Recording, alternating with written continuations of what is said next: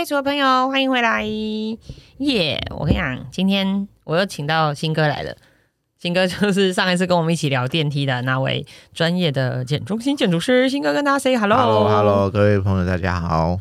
好，新哥，今天我们要来聊风水。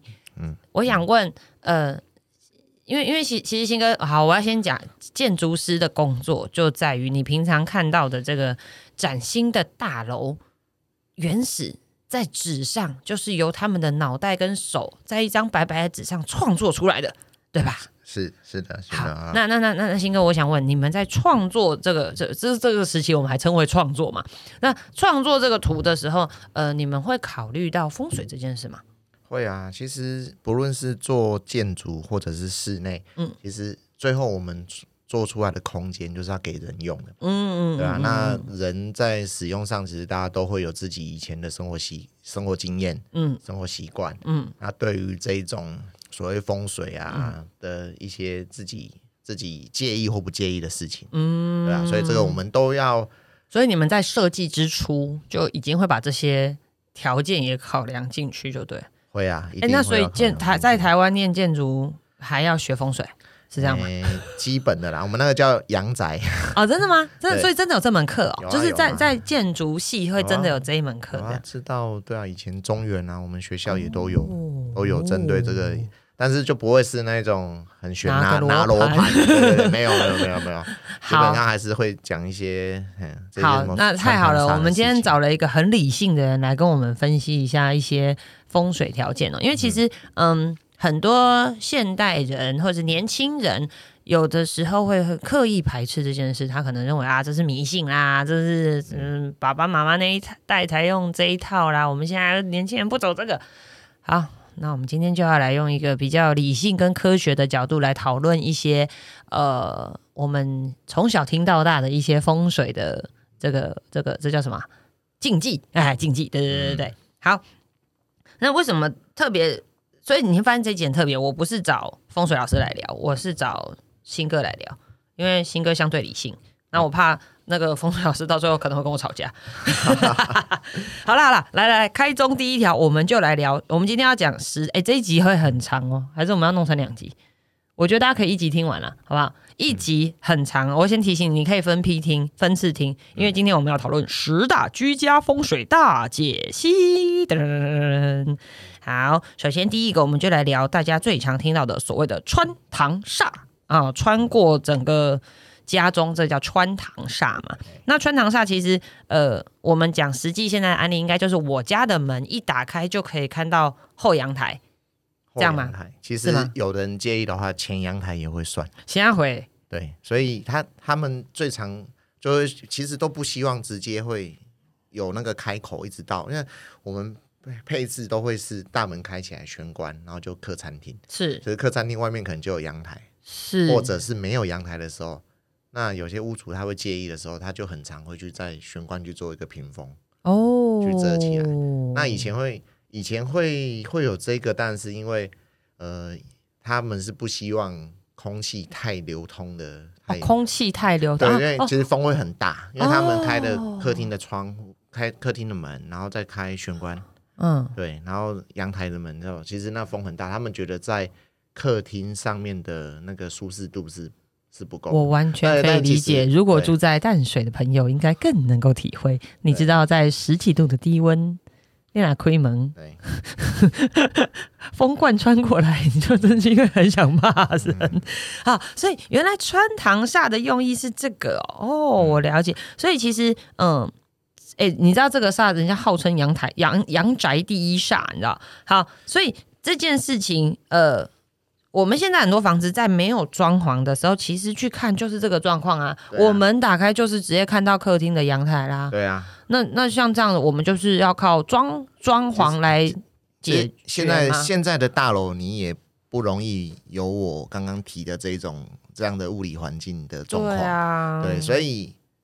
大部分人他不会去去这么介意，那还大概是希望打开来是一个比较大宽敞的一个客厅哦。当然介意的人他就会自己去就我刚才讲的，他会在室内装修用一些手法去去阻隔，去做阻隔这件事情。哦，所以其实穿堂煞它根本的原因是因为其实这样空气太流通，比如说室内温度可能不好控制，或者是居住人会不舒适这样。然后，但穿堂还有一种就是在就有点像壁刀切过，直接穿过家里的中心，过家里的这种的意涵在了。好，所以穿堂煞这件事情其实关乎的是家中。这个空气太流通啊，这是这也是哎，这是一个问题，还蛮蛮特别的。而我最近我觉得是有根据的，我觉得是有根，而而且我我觉得现在因为防疫哦，其实大家慢慢忽然，以前大家很讨厌玄关，觉得玄关很浪费，嗯，对。可是我我发现现在大家好像慢慢的，哎，玄关开始又又愿意把玄关弄回来了。哦，对啊，现在装鞋子都一定会啦，放钥匙啊，对啊，放钥匙，挂挂大衣啊，哎呀，放安全帽。嗯，所以玄关其实，在呃，不管是防疫的角度，还是居住舒适的角度，其实还是有其必要性的。嗯，好，那我们来聊，哎，其实速度进度也蛮快的啊，对不对？我们来聊第二个，第二个叫做什么？秽乱中宫啊。这个中宫指的不是《甄嬛传》那个中宫哈，各位同学，不是皇后娘娘啊。这里的中宫，我们指的是一个家的正中央。嗯，那秽乱中宫，这秽就是指秽物嘛。所以有的就有一个说法叫说什么，你家的正中间最好不要是浴室跟厕所。嗯，我就问，真的有这样的房子吗？还蛮多的？还蛮多的哦。其实为什么？其实呃，第一个就是看，我觉得其实我也遇到这样很多这样的业主，嗯，基本上他们不喜欢厕所把安排在整个家的中间。嗯嗯，为什么？其实他就其实很多他会把家里。变成一个口，然后口里面有一个屎在口中间。哦，字形听起来也是不太好。那那从我觉得，在我比较科学的说法，我也尽量会不希望这样子。嗯嗯。那因为。其实厕所啊，都希望它可以有对对外窗，对，因为它会潮湿。是啊，那你放在中间，你相对就是就会只能发霉。你就是你就是应该是一个密闭的空间，或者才会放在中间。对对对。对，那你如果你你可以靠边板，你就你就有机会可以增加开窗的几率几率。嗯。那厕所有开窗，你相对的你就是好通风啊，味道也比较好消散啊。对。好，所以。哎，所以其实是真的会有这样的房子哦，就是厕所在房子的正中间。会啊，会啊，其实大家可以 回去再回去看一下平面图，发现哎，好像我家也是哎，那个套房中间的那一间，这样是不是？对啊，啊，所以通常像这样子的的，它至于风水学，其实就像你刚刚说，其实是通风，然后容易潮湿发霉，会有这个不好的空气啊。晦气，晦气，晦气。哦，好，所以秽乱中宫这件事情，其实也是有可能会发生的。哎，我本来以为这些在现在的建筑已经很少了，想不到频率还蛮高的嘛，蛮高的。哦，好，我跟你讲，讲完秽乱中宫，我们要讲下一个，下一个叫做火烧中宫。哦，然后一样，中宫指的是家里的正中间，那这个火是虾米？厨房，厨房啊。有我又要问，真的会有厨房在家里的正中间吗？我个人的经验会在意这一点的，比厕所的少。哦，对？因为不开火这样，就是相对相对是啦，哎呀，那现在人煮饭煮的少，他会也也不会煮饭，还是蛮多的。只是，但是我觉得那个好像也是也是那个形而上，像像他们也不希望什么在。在中间去种一棵树还是什么的哦，对，一样一样。刚刚讲一个口里面有一个木啊，困，那叫做困啊。对，风水上那一个口里面一个火是什么？对，其实字这一点我比较我比较少，但是也有人就是就一样，就是那个那个概念，你的那个火烧中宫嘛，你你中间中间这个火，你相对一些味道啊也都不容易散。真的真的好，我就正想讲这件事，哎。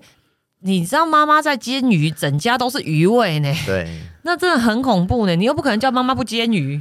是啊，所以现在年轻人都喜欢做开放式的厨房嘛。那是灾难的开始。对，老人家都其实是够以亲爱妈妈，我跟你讲，开放式厨房永远就是一个，你去 IKEA 玩一玩就好了，好吗？你知道，这如果你的烹调方式跟你妈是一样的，那不好意思，开放式厨房不适合你。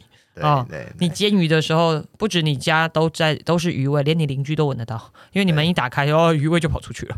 对，好，哎，这其实不是抽油烟机的错，就是对，就是他们会觉得家的中间要放，比如说财库啊，哎呀，书房。什么是财库？就是有时候我做一些室内，他就是说那个保险箱，坑开除了。正宗最安全啊！对啊，金。这样踢到很痛啊。对啊，没有啦，但你我们会规划一个房间。哦，它里面可能是他的书房。哦。对，那他们其实有一些，对他们会需要会要有保险箱。哦，我的钱要放在那里。哦，原来是哦是哦，钱放中间哇，哎，好，我们今天不只讲。那个不好的格局，我们来顺便讲一下。原来这是好的哦，学会了，我学会了。现在立刻，明天就把把那个儿子的铺猪铺满，就放在家的正中间。我把它吊在天花板上。好好，所以哎，我我我觉得其实这是蛮有根据的，因为我们刚刚连续讲了两个房子的正中间，不要放浴室，也不要放。厨房哦，那我觉得其实是有根据的，一个是湿气晦气，然后一个是油烟嘛，对。好，那但但是现在很多人喜欢把这个家的正中间放的是一张大桌子，maybe 是餐桌，maybe 是工作桌，这个其实反而就没有太大的问题，因为它没有那个臭气的问题。这样，你一定一定要摆嘛，一定你那个空中间一定要有赋予它一个机能。对，那其实。相对来讲，你放餐厅、餐桌，嗯，对，或者是书房，嗯，那种合适，它不需不一定一定要采光的，嗯的的空间的时候，其实也就是现在很常用的一个手法啦。哦，对，那它的好处当然是你已经都是香喷喷的菜啊，然后书房啊。一家和都是和乐的时候才会这聚集在那里。书中自有黄金屋啊，所以一样要把它放在家的正中间。哎，有道理耶！哦，好哦，大家今天不止学不要这样做，还可以学怎么做比较好，这样啊，很棒。啊好，聊了三个，我们再来聊第四个。第四个所谓的天罗格局，什么是天罗格局？天花板太低或天花板梁交错的地方，哦，这样子会。有压迫感，无法放松，是这样。所以天罗这件事情，可是现在房子，其实我知道现在新的建筑物它的垮垮距比较大，所以比较不会碰到这种所谓梁跟梁交错的位置，在家里有时候还是有可能，那至少一定还会有也会有小梁啦。哦，可是不会交错，对不对？因为他在他这边所的天罗格局是。不只是梁，还是梁交错这样子。哎，梁梁交错，基本上是，嗯，我们还是会，其实一定会有在住家里面，还是会有大梁、小梁，嗯，它也一样会交错。嗯，那交错的时候，不要让它在空间的中间，或者是不要在床的上面上面。对，所以这这样不好，就是等于你是压着。压着，其实大家都不喜欢压。可是这个不喜欢的原因是什么？是因为那样会有压迫感，是不是？对对对，有点就像又被这样切切掉的这种感觉。我懂你意思。好啦，我我我其实我纯粹就只是觉得那样子，我如果想要用投影机投在天 天上看，投在天花板看电影很不爽而已。对，一样哦，真的真的。对啊，你不是就是追求有没有投上去是一个大大的平面，这样就上面一根梁，你的脸都是歪的。是的。所以都要把隔间坐在那个梁的位置啊。而我们处理的手法，因为房子假设已经盖好了，哦，对，那没得改，没得改，你就可能还是用装修的手法去去解决，或者是调整位置，对，就对了，改天花板啊，改隔间啊，结构没办法改嘛。现在的房子比较不会有那种身高高的人，然后有压迫感。我觉得现在房子盖的都普遍算高新的新的对啊，新的都一定是三米以上。那以前。以前的公寓很多这种两米七、两米八，对我真的碰过两米八八，你知道吗？我没有开玩笑，因为他两米八八，又做了地板，又做了天花板，那个高的人手一举就摸到那个轻，就直接戳到那个轻钢架那个那个板子，因为他就真的很低，我觉得那个感觉很不舒服，感觉每天就是进去人都只能蹲着，不然会觉得很不舒很很很难那个很难伸展。对啊，新的大楼就比较不会啦，楼高应该都至少都三米一、三米二以上。三米一二，再加上一个地板的高度，应该都还很很很很宽裕，这样甚至还可以做一下天花板。是是的，是的。好，来第五个房门对照灶就是那个现在的灶，应该指的是瓦斯炉，对不对？好，房间门不要对上瓦斯炉，还是房间门不要对上厨房这件事情，呃，为什么？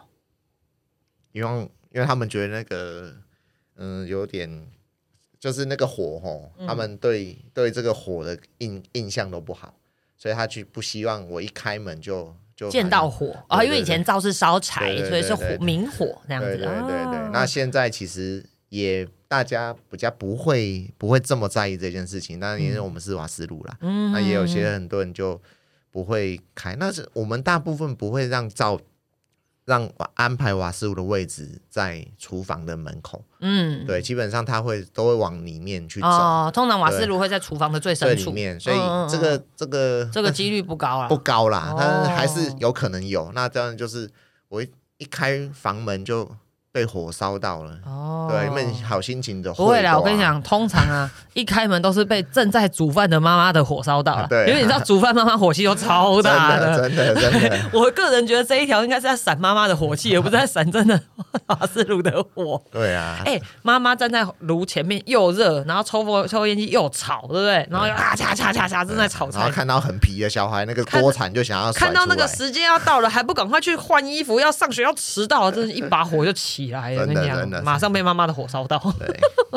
好，哎，还有一件事，我觉得其实这这个这个的根据也蛮好的，因为其实通常房间都是我们放衣服的地方，对不对？所以最怕就是衣服很容易吸到那个煮饭东西的味道啊，那真的太恐怖了。好，所以房门对照这件事情其实也是有根据，它不是只是看到火吓到这件事而已。不是 不是。好好好好好好，哎，夯不啷当讲了一半，各位同学，你们还在吗？还活着吗？还是现在已经去改居家格局了？还是已经打算再买一间，砍掉重练？这样是不是？好了，我们还有一半啊，大家加油！好，我们接下来讲第六项，第六项叫做床头对镜。嗯，哦，这是什么？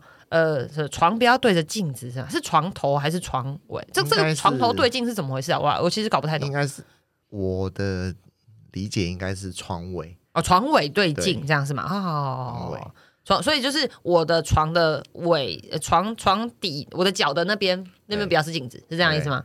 为什么？呃，七夜怪谈是？哎，就是那个，我听屋主的说法，嘿，就是因为我们起床的时候是，就是等于是蓬头垢面，嗯，然后你起来。有时候会吓到自己哦哦，半夜你起来上半夜起来就看到镜子的人影，你会被自己吓到。对，你会被自己所以不要在床尾放一个镜子。对，这个是不就是比较没那么玄的说法，但的确有可能。哦，的确是你起来，然后因为我跟你说，我觉得会，我觉得真的会，就是你会被自己吓到。忽然一个东西晃过去，你会很紧张，就发现哎，那是自己镜子啊。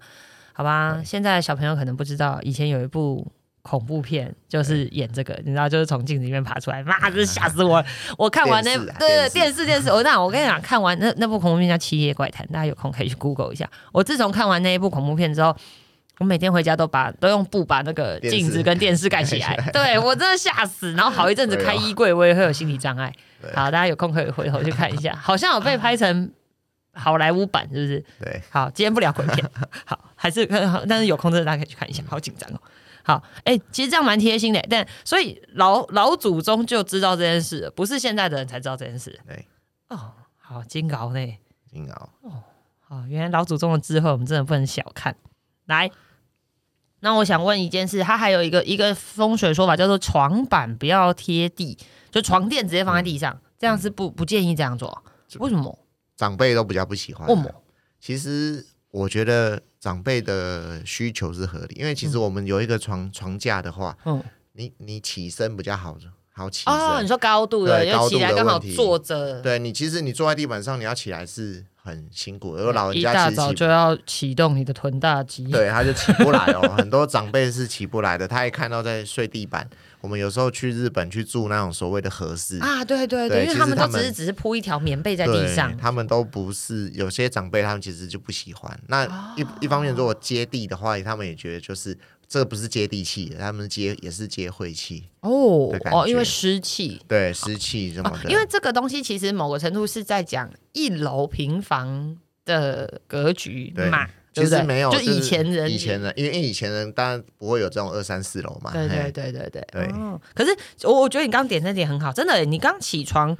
如果是我们正常有个床架在一个弹簧床的状况，就是你你起身，可能你脚放下去就可以站就是坐着的状态，所以起身是容易的。对啊，所以床，我跟你讲，小朋友就包括我自己，现在我都还是很引咎于床垫直接放在地上那个那个状态，你知道，连我小孩都是，我们就用滚的，一路滚滚滚滚滚滚到地上这样子。是啊是啊，年轻人会年轻人喜欢嘛，他们起身比较没这个问题，对对，然后他们相对会觉得说你。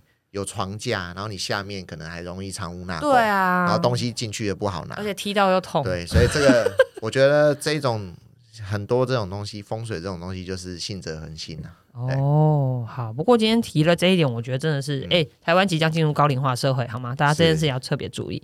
好，但但是身为妈妈，我有时候觉得床贴地很好，小孩滚下去比较不会痛。对，所以就看使用者了。半夜捞小孩 掉下去的。好，那我们接下来讲，哎，这个东西跟刚刚讲的就是大梁压顶，这跟我们刚刚前面讲这个天罗格局其实是相对应的，是类似的，就是梁不要在嗯我们的头上面。对，好，那这件事情，哎，那我想问，办公室怎么办？因为最后有时候办公室不是我们可以决定的。那办公，因为住家，我觉得大家能闪就闪，床就把它换个方向，或者是就用办公室也也没办法，所以还是都会用做天花板呐。哦哦，用天花板把它挡起来就对了。你看我们上面搞不好有有一个梁，你也不知道啊。对啊，原来做天花板还有这其实这种这种就是一种眼不见为净，是鸵鸟吗？对，还是没有？我跟你讲，没有，因为办公室有没有梁都很压迫。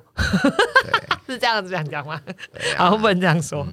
好好，所以大梁压顶这件事情，其实可嗯一样，他们会说你会我这样压顶压着压着我头就痛了啊。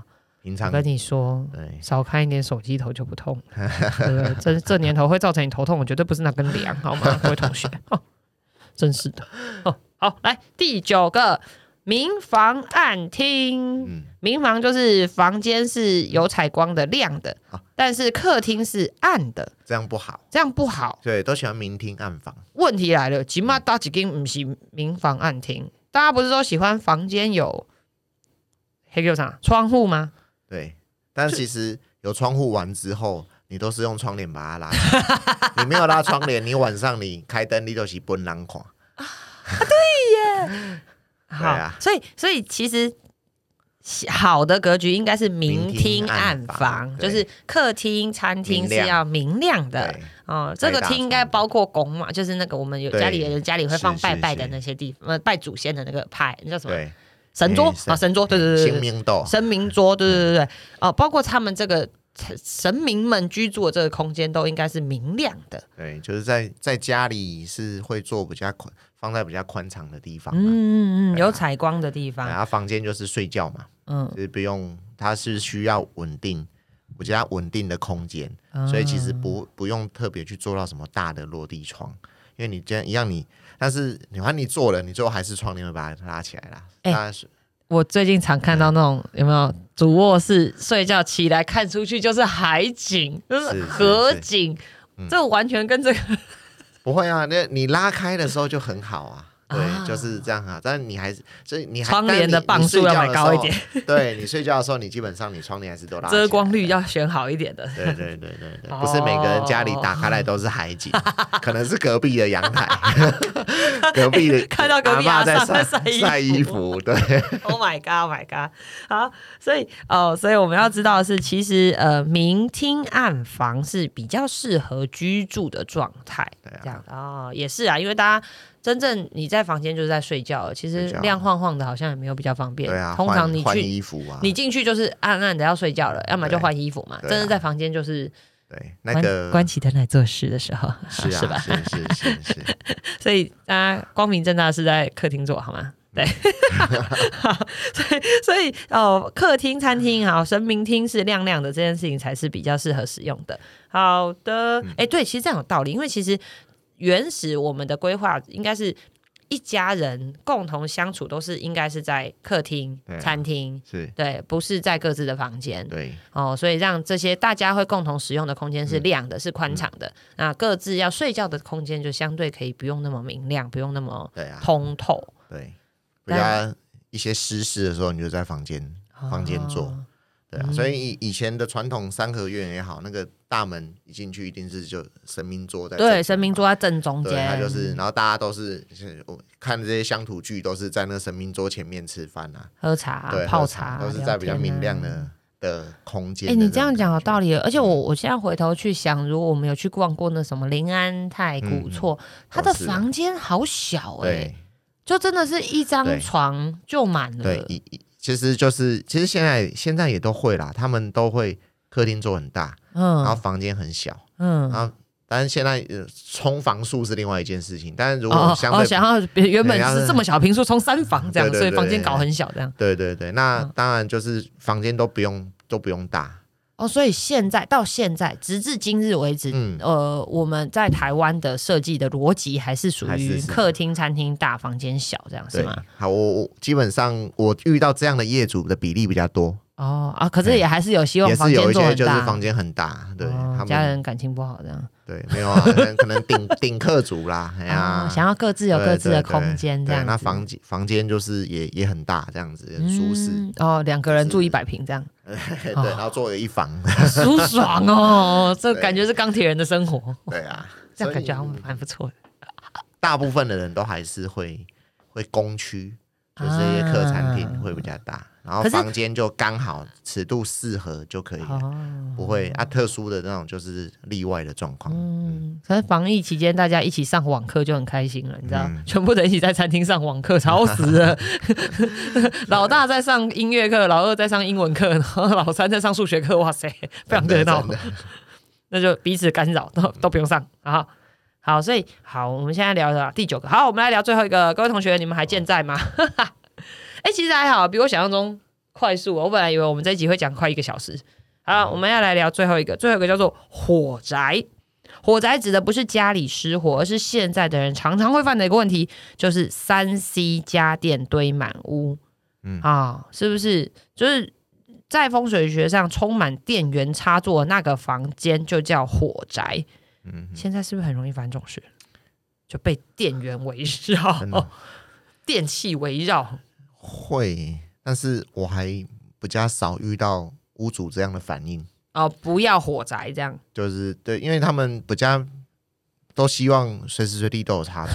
对我，我，你知道我看到这一点的时候，我就会觉得，嗯啊，不是有插座比较方便吗？对啊，就不会，你没有插座，你只是用延长线而已啊。对啊，更丑，更乱。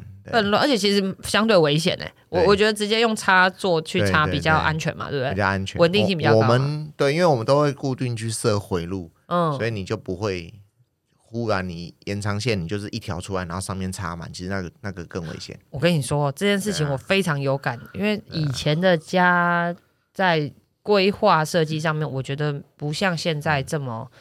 智能，所以以前就觉得啊有就好了嘛，就会发生一个状况，就是你可能会有一个区域，又是微波炉，又是电锅，又是热水器，再加上消毒锅，再加上气炸锅，哇塞！你知道一开就大家一起停。对，其实对，我觉得那那眨眼啊！好，怎么办？这怎么解？没有，现在的房子我们都会去做回路专回，专回，针对这些高。固定的高瓦数的用电设备去做所谓专专用的回路，它自己一个回路就一个 breaker，它不会不会去影响到其他的。对，那其实以前旧的房子是没有特别去有这些回路，这些回路，那以前就是五到六个插座，对，会去一个回路，所以可能电锅、烤箱同时在用。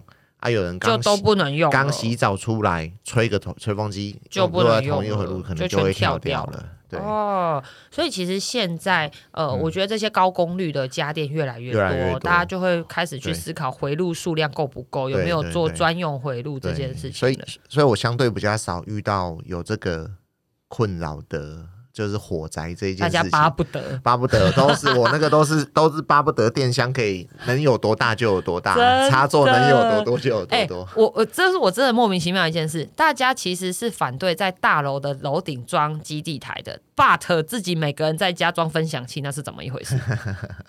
我就问那是怎么一回事？那不是电磁波也差不多吗？然后更好笑的是不让大楼装那个那个叫什么？天，那叫从，那叫基地台，但是又抱怨那个网络讯号不好。Hello，各位同学，你知道你讲的这两件事情是矛盾的吗？OK，好，我我我我其实自己在找资料的时候，看到火灾这件事情，我其实也是感到，就现在的人使用角度，我们其实也是困惑的，因为我们巴不得到处都有插座，随时都有网路。对，哦，所以我觉得这也跟我们以往古代的老祖先生活方式不一样的。对对对对对的方式，呃，不是完全不同了。现在对现在，所以应该我目前真的还没有遇到，巴不得多装一巴不得真的是都希望那个插座越多满满的这样。真的，你知道我我自己，因为我们家是公寓嘛，其实前一集有聊到，我就很困扰，因为你知道公寓它的厨房的规划其实是属于比较旧的，所以厨房的那个琉璃台墙面上就只有两个孔，嗯。但是你知道厨房需要多少家电吗？你知道厨房需要多少个插座吗？对不对？是啦。哦，真的是，我现在就觉得厨房就应该，虽然厨房会碰水，但我觉得厨房还是能插多一点插座是好事。不然妈妈很辛苦吧？打个果汁要拿去客厅打，不然没有地方插那个那个果汁机。今天想要打个果汁还要包出来，然后再收起来，对。然后今天想要烤个面包要再搬出来，要搬搬进去，就因为我插座可能又。很难找到，或者是很高度不够，这样就很麻烦。嗯，好，所以我对我是身为是巴不得到处 到处都火灾那个人，到处都火灾。好，那我们今天两零零零总总聊了这个十大居家风水，原来其实不如我们所想的那么的神怪，也不如那不没有那么的玄妙哦。它其实某个程度还蛮有科学根据的。我觉得就是真的就是你。生活的那个物理环境，嗯，其实其实我觉得很多是这样。那当然还有一些是，就是你可能感官的感受度这样子，这样子而已。大家不希望那个厕所的门一开，然后你可能你在客厅，然后你可能一转头你就看到厕所里的马桶一直在对着你。尤其是我们家小孩上厕所不关门。不小心就看到一个小屁屁，或者是小 大象晃啊晃。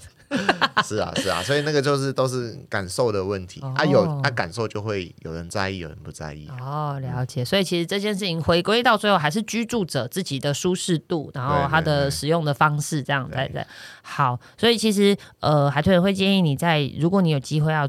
装潢你现在住的地方，或者是你买了新家要开始装潢，这些事情可以作为我们的考虑。那其实也可以充分的跟这个室内设计师去做沟通哦。那所以，所以除了建筑师会学阳宅，设计师是不是也都要略懂？如果室内设计，应该要更。更更更懂，哦，更知道这些，因为其实真的就佛到个人了。嗯嗯嗯，很光哦，我我其实有听过更讲究啦，可能就还会把什么八字流年这些微微博都放进去，还有那个尺寸都一定要是尺，哎，文公尺都一定要是吉的，那个尺寸对，所以都不是整数。天哪，对，这个要求的更多。各位专业的室内设计师朋友们。对，还还能有有机会来开一集，大家那个设计师干苦谈。好，那我们今天谢谢新哥跟我们聊了这个十大居家风水，希望对你有帮助。那如果你有任何的问题，也欢迎你来杯楚留言。你在呃 FB Podcast 跟这个 YouTube 都可以找得到我们。那也如果你有任何有兴趣的心得，或者是想要知道的问题，你都可以留言给我们，跟我们。小编聊聊天，那如果有事情想要问新哥，我们也会把新哥联络资讯放在资讯栏。啊，好，那我们今天谢谢新哥，谢谢大家，我们到这边，拜拜，谢谢大家，拜拜。